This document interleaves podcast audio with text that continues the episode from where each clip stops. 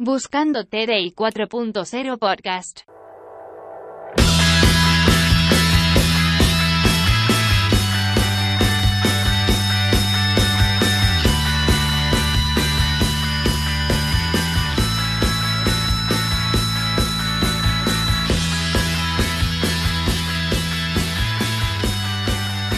Yo soy Carlos Fonseca, ingeniero en informática, analista de negocio de tecnología de información y experto en transformación digital. Y yo soy Diego Ramírez, ingeniero en producción industrial, arquitecto de soluciones de TI y experto en transformación digital. Podcast de transformación digital hacia la industria 4.0.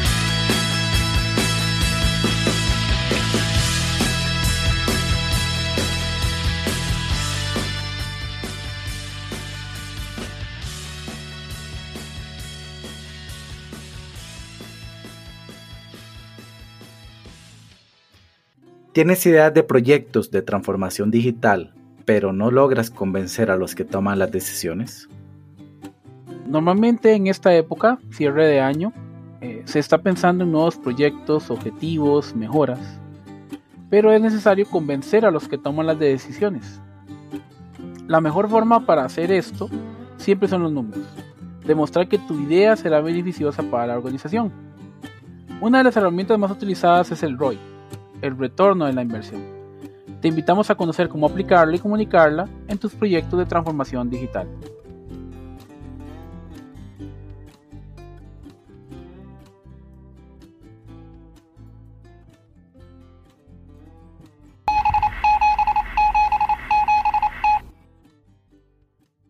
Todos en la vida en algún momento hemos adquirido alguna cosa, pero siempre nos preguntamos si es conveniente hacer la adquisición o no. Pero cuando realizamos este análisis siempre tomamos decisiones por nuestra conveniencia. Ejemplo, si alguna vez quisiéramos calentar un almuerzo, tengo varias opciones. Usar una cocina, ya sea de gas o ya sea eléctrica. Puedo utilizar otros medios, pero el que me va a ser más conveniente siempre va a ser el mejor y que va a cumplir mi necesidad. Por ejemplo, si pienso en un microondas, su costo inicial puede ser, no sé, una compra de microondas 80 dólares a 100 dólares, depende del país donde estés. Puedo comprar otro electrodoméstico y que me da resultados más rápido. De esa forma, esa es la forma más rápida que cualquier persona hace un análisis para comprar algo. Pero para poder reconocer de una manera más adecuada realmente cuál es el valor de nuestra inversión, deberíamos de hacer un estudio de retorno de nuestra inversión. Objetivos del capítulo. Reconocer qué es el retorno a la inversión, explicar cómo interpretar el retorno a la inversión, dar ejemplos y casos de uso práctico sencillos para aplicar lo que es el retorno a la inversión. Primero que nada, ¿qué es el retorno a la inversión? El ROI. El término ROI es la sigla de la expresión inglesa Return on Investment. En español, retorno sobre la inversión. A través de este indicador es posible saber cuánto dinero está ganando o perdiendo la empresa con cada inversión realizada. La fórmula sencilla del retorno de la inversión sería el beneficio menos el monto de lo invertido. El resultado de esa resta se divide entre el monto invertido y eso nos dará el retorno de la inversión. Ya sabes qué es ROI, retorno de la inversión. Ahora vamos a ver cómo interpretarlo. El ROI es un indicador porcentual. Recuerda que para que este criterio tenga sentido es necesario tomar en cuenta otros factores, como el riesgo y la duración de la operación. Si el ROI es negativo, la inversión arrojada será pérdida. Cuando es positivo, su interpretación depende si está por encima o por debajo del 100%. De allí que se interpreta de dos formas distintas, tomando en este caso un tiempo de medida de un año. Si el resultado del retorno de la inversión es inferior al 100%, este resultado te dice cuánto tiempo te va a llevar recuperar tu apuesta inicial. En otras palabras, desde cuándo realmente vas a empezar a ganar dinero. Eh, por ejemplo, si obtienes un ROI del 20% anual, eso significa que cada año ganas el 20% de la cantidad que invertiste inicialmente en ese proyecto. Por lo tanto, necesitas un total de 5 años para recuperar tu apuesta inicial y ya los años siguientes, a partir del sexto, van a ser pura ganancia. Si el retorno de la inversión es superior al 100%, esto significa que tu inversión es rentable desde el primer año y el resultado obtenido refleja el exceso de caja generado por tu inversión. Por ejemplo, si obtienes un ROI del 120% anual, esto indica que cada año cobras el equivalente a lo que inicialmente invertiste más un 20% de beneficios. Un ejemplo en números. Imaginémonos que tenemos un equipo o un hardware que nos da aproximadamente 5 mm, mil dólares de beneficio al año y su valor inicial fue de mil dólares. Básicamente lo que nosotros haríamos con el retorno de la inversión es transformar esto en porcentajes. ¿Cómo sería la fórmula? Sería algo muy sencillo. Tendríamos el beneficio menos el valor inicial, este conjunto, este conjunto o esto que nos da estos datos dividido entre otra vez el valor inicial del hardware o del producto que nosotros tengamos, la máquina podría ser. Ahora tenemos que transformarlo en porcentajes. Entonces, eh, sencillamente lo multiplicamos por 100 y esto nos va a dar un valor de retorno a la inversión. En estos números que les estoy contando, sería un 400% de retorno a la inversión. En otras palabras, el rendimiento obtenido, si es de un 400%, estamos hablando de eh, dólares, por cada dólar invertido que tendríamos en ese equipo, estamos recibiendo un, estamos recibiendo aproximadamente 4 dólares de ganancia.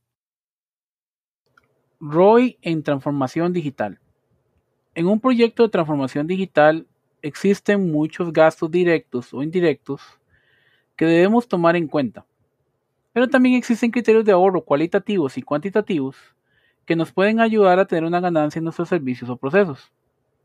Expliquemos esto con ejemplos. Eh, ¿Qué gastos directos podríamos tener al hacer una inversión? Eh, podemos tener, por ejemplo, el costo de un software, que en este caso sería el costo por licenciamiento. Eh, vamos a tener el costo por mantenimiento, ¿verdad? Si, compramos un sistema, ese sistema después hay que darle un soporte. también vamos a tener el costo del servicio de implementación de, dicho sistema, Obviamente compramos el software, pero eh, nos lo van a implementar y esa implementación, ese proceso eh, de ayudarnos a configurarlo es un, es un costo que eh, se tiene que tener por horas de consultoría del, del proveedor al cual estamos comprando el servicio. ¿Qué gastos indirectos podemos tener? Por ejemplo, podríamos tener lo que es el espacio de trabajo donde se va a instalar la aplicación, ¿verdad? Si, es una compra de un software en sitio, vamos a tener que tener gastos por servidor, eh, por licencias de sistema operativo, por licencias de, base de datos. Em, también podríamos tener, obviamente, un costo por eh, el espacio de infraestructura. Ahora, lógicamente, si es, si es una instalación en sitio y si tenemos servidores, esos servidores, pues hay que darles un, espacio, hay que, vamos a tener costos por eh, ingeniería, energía eléctrica, ¿verdad? Para poder, obviamente, que operen, para que opere el aire acondicionado donde están. Y obviamente, pues si tenemos una infraestructura, esa infraestructura también va a tener eh, un mantenimiento que también se vuelve un costo indirecto, un costo indirecto que se asocia a nuestro, a nuestro proyecto de transformación digital. También vamos a tener criterios de valor directos y criterios de valor indirectos. Eh, los directos son aquellos que son fácilmente apreciables, o sea que es, muy fácil para nosotros notar eh, que ese, ese, ese criterio de valor influye en nuestro proyecto de transformación digital. Mientras que los indirectos es lo contrario, ¿verdad? Son resultados difíciles de apreciar, eh, pero que muchas veces son subestimados y que generan valor a la organización. Por ejemplo, a veces no todos son números, sino que en muchas ocasiones hay ahorro de, algo, ahorro de tiempo, ahorro o, una mejor forma de obtener resultados. Esos son criterios indirectos que también debemos tomar en cuenta como parte de nuestro análisis del ROI en la transformación digital. Como comentaba Diego, existen diferentes valores que nosotros podemos tener, los indirectos y los directos. Ahora, ejemplos de ellos hay muchos, pero vamos a tomar los más mm, tradicionales. El valor directo con que normalmente nosotros tomamos eh, los temas de ROI son las horas de hombres ahorradas. O sea, cuánto de, de mi eh, producto, ya sea de transformación digital, puede ser un software, puede ser un RPA, puede ser una inteligencia artificial, me está haciendo para ahorrarme horas hombres.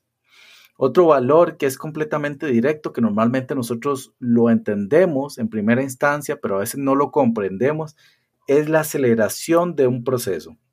¿Cuánto tiempo, digamos, eh, por este RPA que yo voy a tener, por este nuevo flujo de trabajo, por esto inteligencia artificial, por esta analítica que estoy ejecutando, cuál va a ser la, aceleración de mi proceso, por ejemplo, de toma de una, de una decisión. Otro valor directo completamente, la reducción de errores y reprocesos, que puede pasar de cuando estoy tomando un RPA, por ejemplo, cuántos reprocesos estoy eliminando. Y valores indirectos, podemos tener algunos mm, que a veces no son tan, tan tangibles. Estos valores indirectos tienen la característica de que, como, como comentó Diego, hay que analizarlos, hay que masticarlos, hay que entenderlos y analizarlos. Y este análisis podría darnos diferentes eh, resultados. Por ejemplo, la mejora de gestión de un proceso, que un proceso tenga mayor transparencia, así si tengo entes que me auditan, que me valían los datos o que tengan estas, esta, o que yo esté bajo una normativa, puedo tener mayor transparencia en lo que son los datos y cómo yo ejecuto las operaciones y podemos tener algo que se llaman los procesos de ciclo de mejora, donde podemos tener mejoras continuas y podemos definir planes de acciones o de trabajo. Por ejemplo, análisis de un escenario. Bueno, para nuestros proyectos de transformación digital es sumamente importante poder reconocer con cuál escenario nos estamos afrontando. Puede ser un escenario de inteligencia artificial, puede ser un escenario de un, software, un aplicativo, puede ser un escenario de un, de un BPM. En este caso, puede ser un escenario que involucre varias operaciones dentro de una empresa, porque normalmente nuestros proyectos de transformación digital van a transformar un proceso manual o un proceso que ya está, en este caso, en una aplicación o un software, lo van a mejorar. Entonces, algunas variables que tenemos que ir midiendo. ¿Cuál es el proceso involucrado? Puede ser un proceso de facturación, puede ser un proceso de recursos humanos, Puede ser un proceso de gestión de eventos, de incidentes o de toma de leads de una campaña comercial o cualquier proceso que nosotros tengamos. ¿Cuál es el proceso? Reconocer este proceso. Segunda tarea, dentro de un proceso que tenga varios roles. Entonces, dentro de este proceso, ¿cuáles son los roles que se involucran dentro de este proceso? ¿Y cuál es su labor en esos roles? Y reconocer cuánto tiempo es que se invierte en esos roles. Por ejemplo, si tenemos un proceso de, de una llamada de call center, entonces, dentro de ese proceso de llamada de call center puede haber dos personas que se involucren. Puede ser, por ejemplo, una persona que haga las llamadas y que digite los datos y puede ser una segunda persona que en este caso eh, pueda tomar estos datos y los procese. ¿Quién participa y cuáles son los roles que participan y cuáles son sus funciones? Y otro tema que podemos encontrar en este caso es cuáles servicios están siendo impactados. Por ejemplo, mi servicio de toma de decisiones o un servicio de atención del cliente o un servicio de contacto con el cliente. Porque recordemos que los servicios están formados por procesos, que básicamente el servicio va tomando diferentes eh, actividades de los diferentes procesos de la organización. Y al reconocer todo esto, en forma general, tenemos que definir cuántas horas son las que se dedican, en este caso, eh, para la operación de este escenario. Normalmente hacer un reporte me puede, puede durar de 4 a 6 horas, dependiendo de la complejidad, dependiendo de la fecha en que esté elaborando y la cantidad de datos que tenga que procesar. Cuando hablamos de la cantidad de, datos que tengo que procesar, podemos hablar de, en ese caso, de la capacidad operativa. Ah, si yo tengo una persona trabajando, puedo procesar 200 datos. Si tengo dos personas, 400 y así simultáneamente. Entonces, eso es reconocer en forma general el escenario. Por ejemplo, si podemos hablar de un proceso estándar, podríamos decir que sea, un proceso que tenga tal vez, eh, no sé, un proceso eh, que tenga dos roles involucrados, que sea un servicio, que dure cuatro horas y que pueda procesar 200 registros. Quedémonos con esos números. Entonces, ¿cuáles son los criterios para desarrollar realmente una solución que normalmente una persona de transformación digital aplica? Son los criterios básicos para poder yo calcular también con esto, Roy. Horas de desarrollo, cuánto tiempo voy a tomar para comenzar a, a hacer este producto, coste de desarrollo por horas, cuántas horas voy a, cuántas horas me va a costar a mí desarrollar este producto de transformación digital y nivel de complejidad. Este nivel de complejidad normalmente lo va a dar un poco la experiencia con el proveedor con que estés trabajando. O si tú eres el que estás haciendo una transformación digital, tú dirás, ok, el nivel de riesgos. Esto es saber un poquito el nivel de riesgos y el nivel de experiencia. ¿Por qué ocupamos saber esta experiencia y este riesgo? Para tener un margen de holgura o lo que nosotros a veces llamamos un, colchón. Básicamente es una reserva.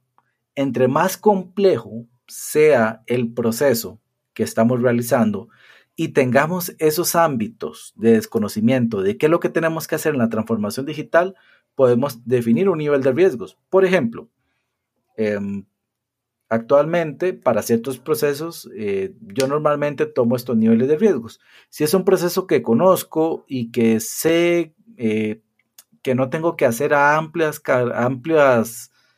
eh, cambios, sencillamente lo tomo de cuatro horas. Si es un nivel de riesgo medio, podría tomarlo entre 8 a 16 horas. Y si es un complejo alto, digamos, si es un proceso alto, un servicio alto que desconozco mucho de su operación, podría tomar 24 horas. Ahora, esto depende mucho de tu análisis del negocio, de tu experiencia en el mercado y de qué estás realizando. Entonces, esos son los criterios de desarrollo de solución. A continuación vamos a comentar un par de casos eh, acerca de ROI. Eh, este primer caso que voy a comentar yo eh, la empresa en la que actualmente trabajo, hace unos años, 8 o 9 años, eh, se decidió la implementación de un software BPM, eh, que de hecho es el software BPM con el que nosotros trabajamos directamente en la organización, implementarlo para uso, para uso directo en lo que es el sistema de servicio de mesa de ayuda institucional. Em, este caso es curioso porque hemos estado hablándoles a ustedes de ejemplificar con números este, para convencer a esa, a esa tomadora de decisiones de que es necesario invertir en, o por qué, o qué va a ganar más bien al, al invertir en lo que ustedes le están ofreciendo. Sin embargo, en este caso nosotros eh, no hubo básicamente números involucrados, eh, sino que fueron otros aspectos más eh, cualitativos o intangibles es lo que queríamos ganar antes de, eh, o más bien al eh, implementar el software BPM en la mesa de ayuda.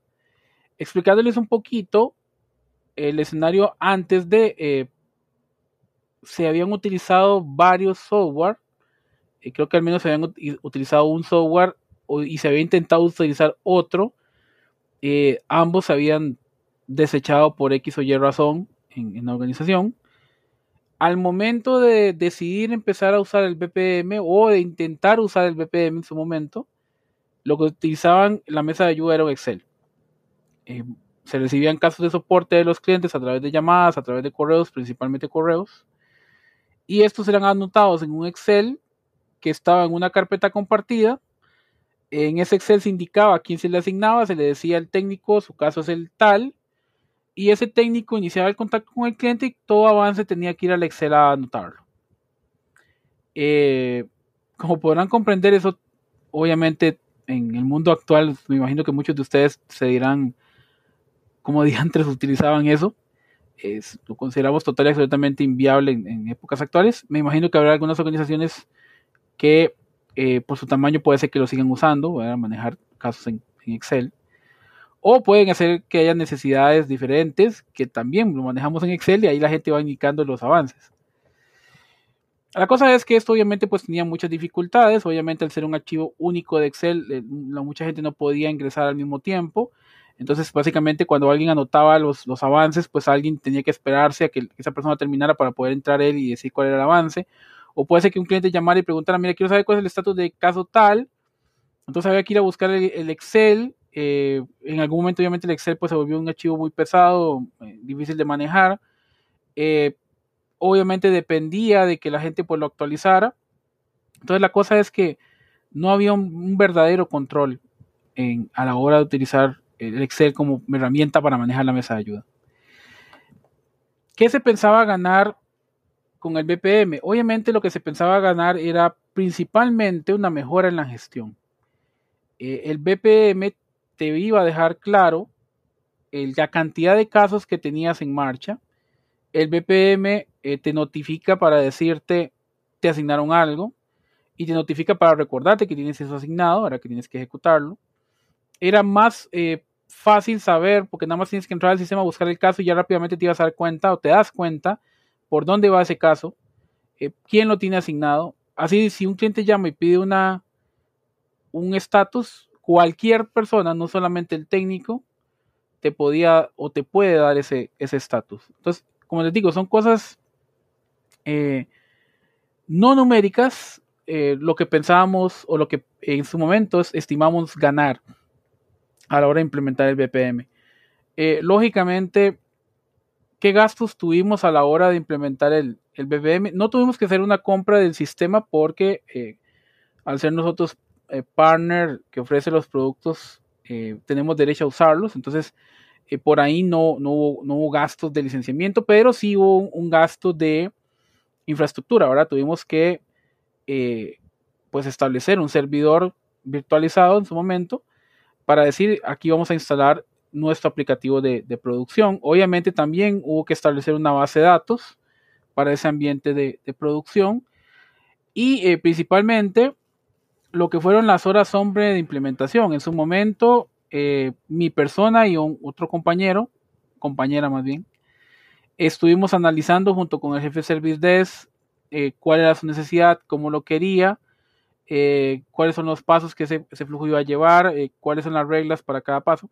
Entonces ahí obviamente pues hubo una inversión de tiempo, tanto mía como de la compañera que me ayudó, como obviamente de las sesiones con los jefes Service Desk para eh, llegar a decir, bueno, vamos a, a tener el flujo así, inicialmente un análisis y luego obviamente toda la etapa de configuraciones de la herramienta, hubo obviamente inversión de tiempo en pruebas, inversión de tiempo en casos, y luego inversión de tiempo en, capacitación, cuando ya se decidió decir, bueno, vamos para adelante con esto. ¿Qué ganamos al final? Como les decía, mayor transparencia principalmente, ya había un control adecuado, ya se sabía cuántos casos teníamos, ya se podían obtener indicadores. De hecho, al día de hoy, ya yéndome un poquito más al, día de hoy, al día de, hoy el jefe Service Desk tiene un, par de dashboards donde le muestra cuál es el estatus de los casos actuales y ahí él ve todos los casos que están abiertos, los puede ver por cliente, los puede ver por tipo de caso, eh, porque inicialmente habíamos pensado como un solo flujo, pero ese proceso ha ido cambiando en el tiempo y actualmente son cuatro procesos, cinco procesos creo. Entonces los puede ver por tipo, los puede ver por técnico asignado, cuántos casos tiene cada técnico, así puede estimar cargas de trabajo, por ejemplo. Los va a poder ver por estatus, va a saber cuántos casos están al día, cuántos casos están por vencer, cuántos en atraso los puede ver incluso por etapa, en qué etapas, eh, en qué casos, eh, o cuántos casos hay por etapa, y lógicamente eso me hace saber cuál es la etapa en donde eh, pues tengo más casos, cuál es el cuello botella del, proceso. Por otro lado, tiene otro dashboard donde le muestra la cantidad de casos que se abren por mes, la cantidad de casos que se cierran por mes, inclusive puede apreciar el comportamiento diario de aperturas y cierres de los casos, puede ver la carga horaria en tiempo, en horas de los recursos por mes, eh, eso le ayuda a él a trimestralmente enviar un informe al cliente diciéndole este fue o esto fue lo que sucedió con sus casos en este trimestre. Esta es la cantidad de casos que nos reportaron, esta es la cantidad de casos que atendimos, la cantidad de casos que atendimos en tiempo, la cantidad de casos que atendimos en, en atraso. El promedio de duración de los casos fue tanto, etcétera. O sea, ya hay obviamente una mayor transparencia, una mayor visualización eh, de lo que es el, tratamiento completo de la mesa de ayuda. Y ya lo medio, medio mencioné antes, hay mejora continua. Como les decía, inicialmente eh, inicialmente iniciamos con un, flujo padre que se subdividía en tres flujos hijos. Creo que desde un principio lo establecimos así, de acuerdo al tipo de, soporte que, que vamos a ofrecer. Actualmente, como les digo, ya son cinco flujos, o sea, han nacido otros dos. En su momento nacieron nació un, flujo secundario para un par de, de esos flujos para una necesidad X que salió después, que también queríamos controlar a través de flujos de trabajo. Eh, en su momento, obviamente, diseñamos el flujo con una cierta cantidad de pasos, ya luego lo hemos ido cambiando. De hecho, si en algún momento eh, alguno de ustedes viera eso, se darían cuenta que la, versión inicial del flujo de mesa de ayuda tenía una forma y que actualmente no se le parece. O sea, es totalmente diferente lo que hemos ido cambiándolo a través del, del tiempo. Entonces, como les digo, volviendo al tema inicial, eh, en este caso, lo que tuvimos como ROI eh, no fueron números, ¿verdad? No, no fueron números y no fueron cosas intangibles. Eh, obviamente, en su momento, pues, como ya la, la gerencia había este, intentado en otros dos sistemas, eh, pues ya sabía que, que, qué era lo que iba a ganar y qué era lo, lo que tenía que, intentar para poder lograr obtener beneficios. De hecho, en su momento el que costó convencer fue precisamente al, gerente de Service Desk, fue el que, el que, costó convencer de usar la herramienta. Pero una vez que ya se implementó, de hecho, creo que a los seis meses, cuando nos reunimos para ver avances, él estaba ya bastante contento, estaba bastante satisfecho. Inclusive en esa primera revisión fueron muy pocos los cambios que hicimos eh, para poder este, aprovechar más el sistema. Y de en adelante todo sobre ruedas. Como les digo, todo, todo ha sido bueno, se han ido haciendo esas mejoras constantes, que es obviamente un aspecto importante a considerar. Y de hecho es un aspecto importante cuando inviertas en, algún proceso de servicio interno, ¿verdad? Eh, que, ese, obviamente ese proceso de servicio interno tiene que ir cambiando en el tiempo y que cada vez que cambie en el tiempo muy probablemente tendrás que hacer una inversión adicional. Una, inversión adicional para eh, modificar eso que estás adquiriendo ahorita. Saliéndonos un poco de lo numérico a un poco más eh, lo cualitativo, que también obviamente puede ser beneficioso eh, para nuestras organizaciones. Y son cosas que debemos intentar convencer a las partes de cuáles son esas cosas cualitativas, intangibles que van a ganar al invertir en un proyecto de transformación digital. El siguiente ejemplo que vamos a conversar es sobre un producto RPA que básicamente eh, creamos o que estuvimos en la parte de mmm, Mm, tal vez no crear, más que todo eso, analizar cuál fue su verdadero retorno a la inversión hacia una organización. Aquí lo interesante sobre este tema de este producto fue que pudimos investigar o que debíamos investigar cuáles eran estas, estos gastos directos y los gastos indirectos que teníamos. El producto básicamente es un RPA de cotizador de comisiones. Entonces, para nosotros poder entender este producto de eh, un RPA, como les comenté anteriormente, tuvimos que investigar los criterios eh, con que nosotros normalmente buscamos un escenario. ¿Cuáles procesos están involucrados? ¿Cuáles son los dos roles involucrados? Perdón, ¿cuáles son los roles involucrados? ¿Cuáles son los servicios involucrados? ¿Cuántas horas se dedicaba al día para su labor? ¿Y cuál era la capacidad operativa del escenario? Y con estos criterios podemos definir diferentes cosas para nosotros reconocer cuál, es el, cuál fue el retorno a la inversión de este escenario. Ok, en este escenario, por ejemplo, ocupábamos saber cuáles son estos procesos y descubrimos que el proceso que realizaba el operador era que normalmente tenía que ir a una aplicación, a un software, digitar un número de teléfono específico y este número de teléfono básicamente le retornaba unos valores. Estos valores los tenía que tomar, ponerlos en una hoja de Excel irlos eh, poniendo bajo un cierto formato. ¿Ok? Entonces, él iba, tomaba un número de teléfono, veía, iban al software, tomaba, copiaba los datos y los ponía en la hoja de Excel. Luego de poner esto en una hoja de Excel, él hacía un, ejecutaba en básicamente un, un, una programación que teníamos en la hoja de Excel o que se tiene en la hoja de Excel y le brindaba un valor sobre las comisiones. Este valor que era brindado de las comisiones, luego tenía que ir del operador que tomaba los datos, tenía que ir a básicamente una persona que le validaba su labor. Entonces teníamos una segunda, un segundo rol que participaba en el proceso. Esta persona tenía que validar la calidad de los datos, ¿verdad? Si los datos fueron digitados correctamente, si los montos estaban de acuerdo a las características que normalmente tenían unos límites bien definidos por el negocio y si el cálculo estaba ejecutado correctamente.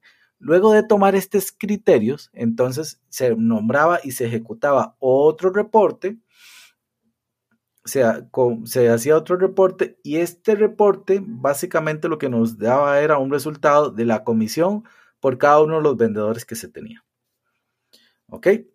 Cuando encontramos estos criterios o este escenario de negocios, entonces, bueno, vamos a, vamos a implementar esta solución de negocio de transformación digital por un, RPA, un Robotic Process Automation. Pueden ver nuestro episodio o escuchar nuestro episodio sobre RPA. Eh, este RPA, entonces, tiene que ir, buscar los datos, estos datos, ir al aplicativo y después de ir al aplicativo ponerlo en un formato definido. Entonces, ¿cuáles son los costos que nosotros tuvimos que investigar o los gastos directos que tenemos que tener? Entonces, básicamente, el costo de licencia del RPA, cuánto nos costaba la, licencia que vamos a tomar con nuestro RPA, un costo o un gasto de mantenimiento que se, deba, que se debe brindar por eh, darle soporte a este RPA entonces, en este caso teníamos un gasto aproximadamente eh, de soporte que se daba de forma anual. Básicamente, si se, cuando se creaba la solución de software, se, se, le, se le da la opción al cliente de que tenga un soporte anual. Un costo de desarrollo del servicio, que básicamente es una consultoría, que aproximadamente mm, depende, en este caso, de la organización podían darle un costo de, mm, de unos dos mil o tres mil dólares, del, depende de la característica RPA que se tenía. Otros costos o gastos indirectos que también se tienen con respecto a esta solución de software de un RPA, que es, por ejemplo, el espacio de trabajo. ¿Dónde va a vivir este RPA? Si es un servicio en la nube, si es un servidor que se va a tener en la organización, si en este caso era un aplicativo o una máquina que solamente iba a estar ejecutando el RPA, en este caso se tomó la decisión de adquirir un servidor, de alquilar un servidor y comprar ciertas licencias de ese servidor y básicamente poder ejecutar ahí el, RPA. ¿Ok? Costos de espacios de infraestructura, si en este caso tuviéramos un servidor de forma local, ¿cuál sería su costo de energía eléctrica? De estarlo, de tenerlo en un centro de operaciones de tecnología de información o sencillamente si se alquila un servidor en la nube por un, un Azure o un servidor Azure de Microsoft, por ejemplo, cuál es, cuál es su alquiler y si se tiene un mantenimiento de infraestructura en la nube o infraestructura mm, en infraestructura local, cuál es su costo, cuáles son estos gastos indirectos. Ok, y ahora, cuáles son los valores que nosotros tuvimos que descubrir para nuestro proceso, cuáles son las horas de hombres ahorradas, cuál es, la acelera, cuál es el valor que nosotros tuvimos para acelerar el proceso, cuál es el valor de reducción de los errores, cuál es el valor en la mejora de gestión, cuál es el valor en la transparencia y cuál es el valor indirecto que podemos tener en los procesos de mejora. Se los voy a contar en forma general. El valor de horas hombres ahorradas. Básicamente teníamos un proceso en que teníamos dos roles que estaban, que estaban trabajando. El rol del que tomaba los datos y el rol que validaba. De un tiempo total del proceso de seis horas, con un RPA pasamos a ejecutarlo básicamente en dos horas. Esto quiere decir que hubo una eliminación de casi cuatro horas de, de labores que se tenían. Aceleración del proceso. Antes, normalmente el proceso depende de la cantidad de datos, podía tardar cuatro horas, cinco horas, tres horas, dependiendo del dato, dependiendo si el operador humano estaba concentrado o no estaba concentrado en sus labores. Cuando implementamos un RPA y mejoramos esto, entonces sabíamos que el analista del, del negocio, sencillamente el operador, ponía el robot a trabajar a las 8 de la mañana y a las 10 de la mañana lleva a tener su informe finalizado. ¿Ok? Y con, y con su estado de resultados. Entonces ya por eso podía terminar de generar su, su segundo reporte y enviarlo a las personas que tenían que tomar la decisión. Y además, ¿qué pasó cuando ya tenemos un RPA y el RPA estuvo funcionando durante varios meses? Se generó un esquema de confianza, una confianza en la tecnología. Y cuando se generó esta confianza, nos dimos cuenta que hubo una reducción total de los errores porque ya no teníamos el error de que la persona copiaba y pegaba, copiaba y pegaba y luego se iba a tomar café, a tomar un receso. y al regresar de este receso, resulta que copió otra vez un registro duplicado o tenía algún problema. Se redujo los errores y se redujo el tema de los reprocesos. Al reducirse estos reprocesos, básicamente el que validaba los datos ya tenía una confianza para poder generar su reporte de forma más rápida. Y podemos entonces, en este caso, tener procesos de mejora. ¿Qué pasó con este escenario? Mm, les voy a contar que cuando comenzamos a analizar este tema sobre cuál, cuál fue su retorno a la inversión, descubrimos que en el mes 10 el dueño de la operación decidió poner un segundo robot.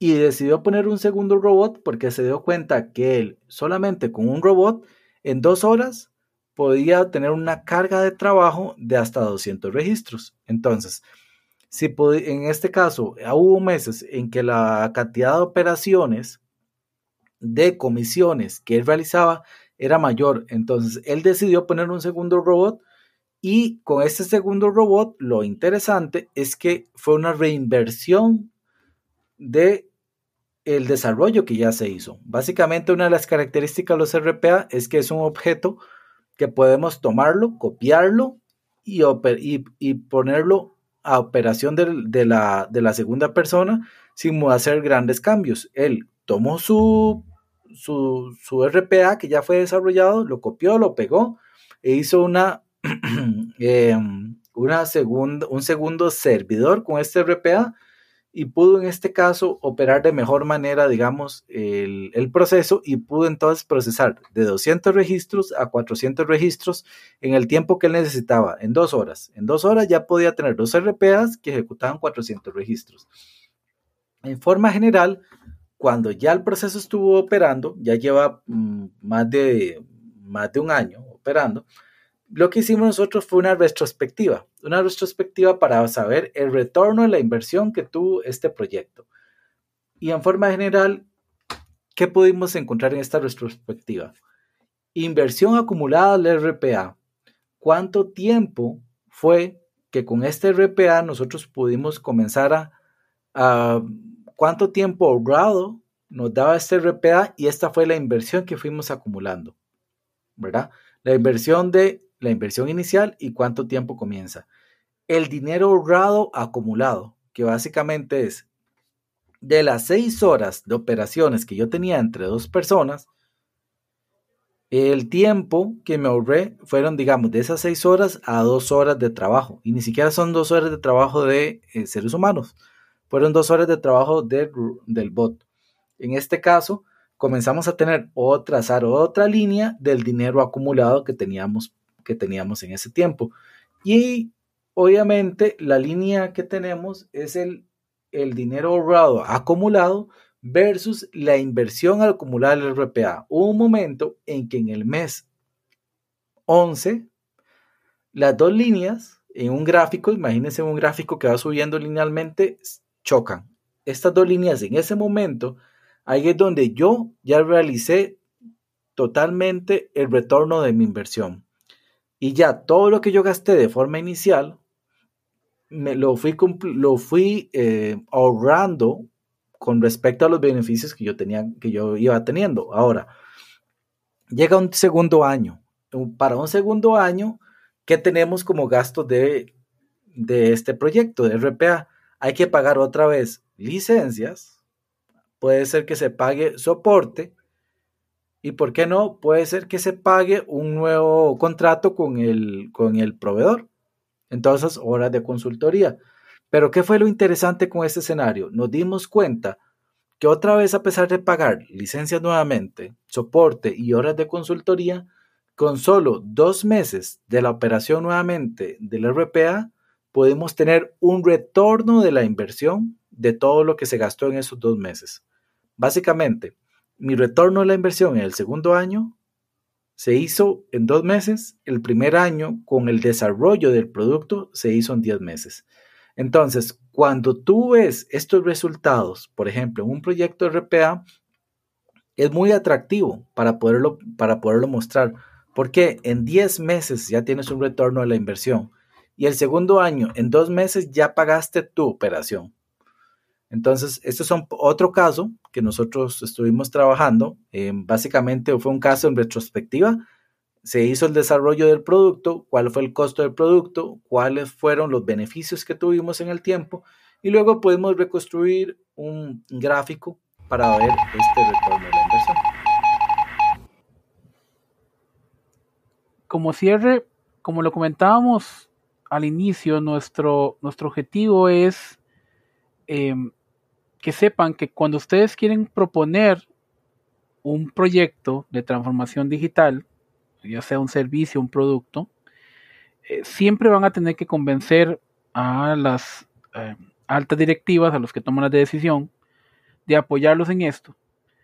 Y que la mejor forma de hacer esto, de, lograr que, no fácilmente, pero sí de una mejor forma, que, que esas directivas vean los beneficios, es hacer un análisis tipo retorno a la inversión.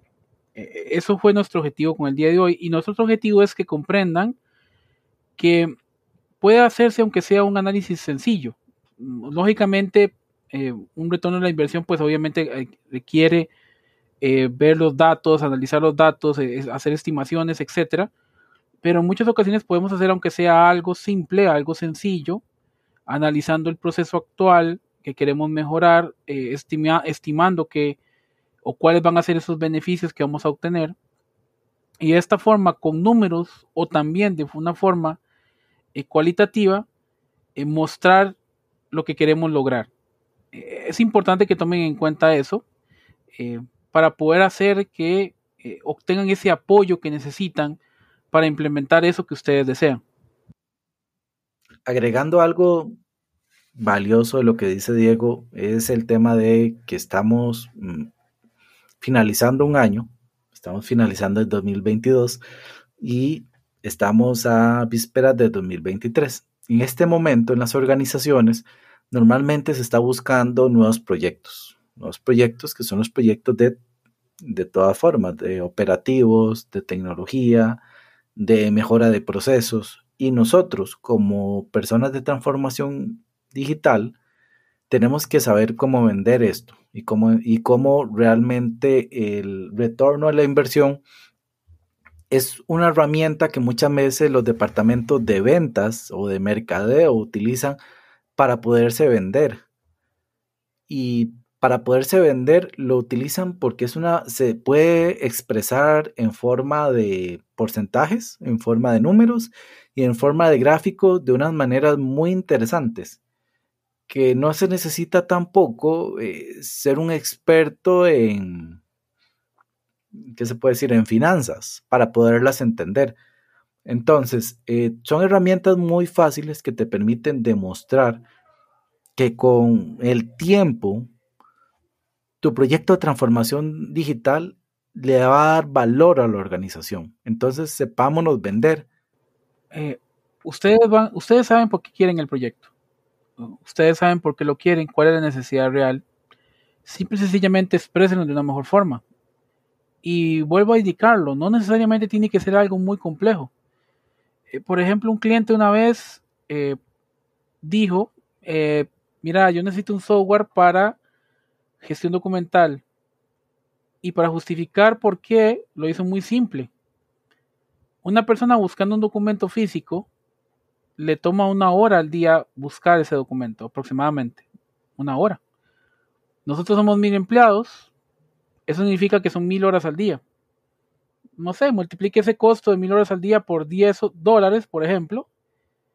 Eh, y ya tienes un costo de este, 10 mil dólares al día solo buscando documentos. Y por ahí hay otra, otra, otra vez un cliente me comentó una vez, me dijo, mira, aquí la gente gasta o, pierde muchas veces el, eh, el 50% del tiempo buscando documentos que ya ni existen. O sea, puede ser que de, esos 10 mil dólares, de esas, esas horas, la mitad ni siquiera den un resultado. Al final la gente se da cuenta que no existe el documento. Entonces, como lo ven, fue una simple matemática de esto por esto por esto y ya me dio un número. A veces puede ser así de sencillo. ¿Y ese número cómo se va a reducir una vez que tenga el sistema? Se reduce en dos clics en 30 segundos yo sé si el documento existe o no. Entonces pasé de una hora a 30 segundos.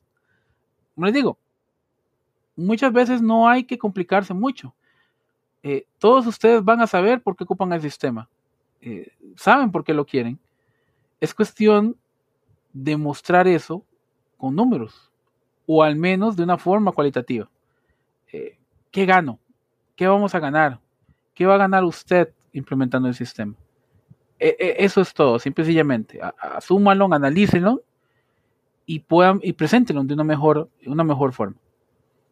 En nuestro siguiente episodio, siguiendo nuestro tema de, eh, de Big Data y siguiendo esta ruta que estamos también descubriendo junto a ustedes, porque algo interesante que nos ha pasado tal vez en, en estas fechas en los últimos episodios es que eh, nosotros también vamos descubriendo esta ruta de aprendizaje. No solamente diría que, que es algo de la experiencia que nosotros tenemos, sino que nos ha tocado aprender en estos dos años. Justamente hoy conversaba con Diego antes de grabar el podcast, que ya es nuestro segundo eh, año con, con este proyecto, y que nos ha tocado aprender. Nos ha tocado realmente descubrir cuál es la ruta. Nuestro próximo capítulo será sobre Machine Learning y Deep Learning. Cuando tienes una idea de un proyecto de transformación digital en una organización, debes convertirte en un vendedor. Es decir, debes mostrarle a la empresa cuáles van a ser los beneficios que van a obtener con esa inversión. Para ello debes entender cuáles son los valores directos e indirectos que estaría afrontando en este proyecto, así como ser realista con posibles gastos o inversiones. Por eso las herramientas de retorno de la inversión son un modelo básico para poder visualizar en cuánto tiempo podemos lograr obtener el verdadero beneficio de una transformación digital. Te invitamos a investigar acerca de los modelos de retorno de la inversión para mostrar con inteligencia y con hechos que tu proyecto dará un real beneficio a tu organización. Vende el problema que tú resuelves, no el producto que ofrece. Davis Coles.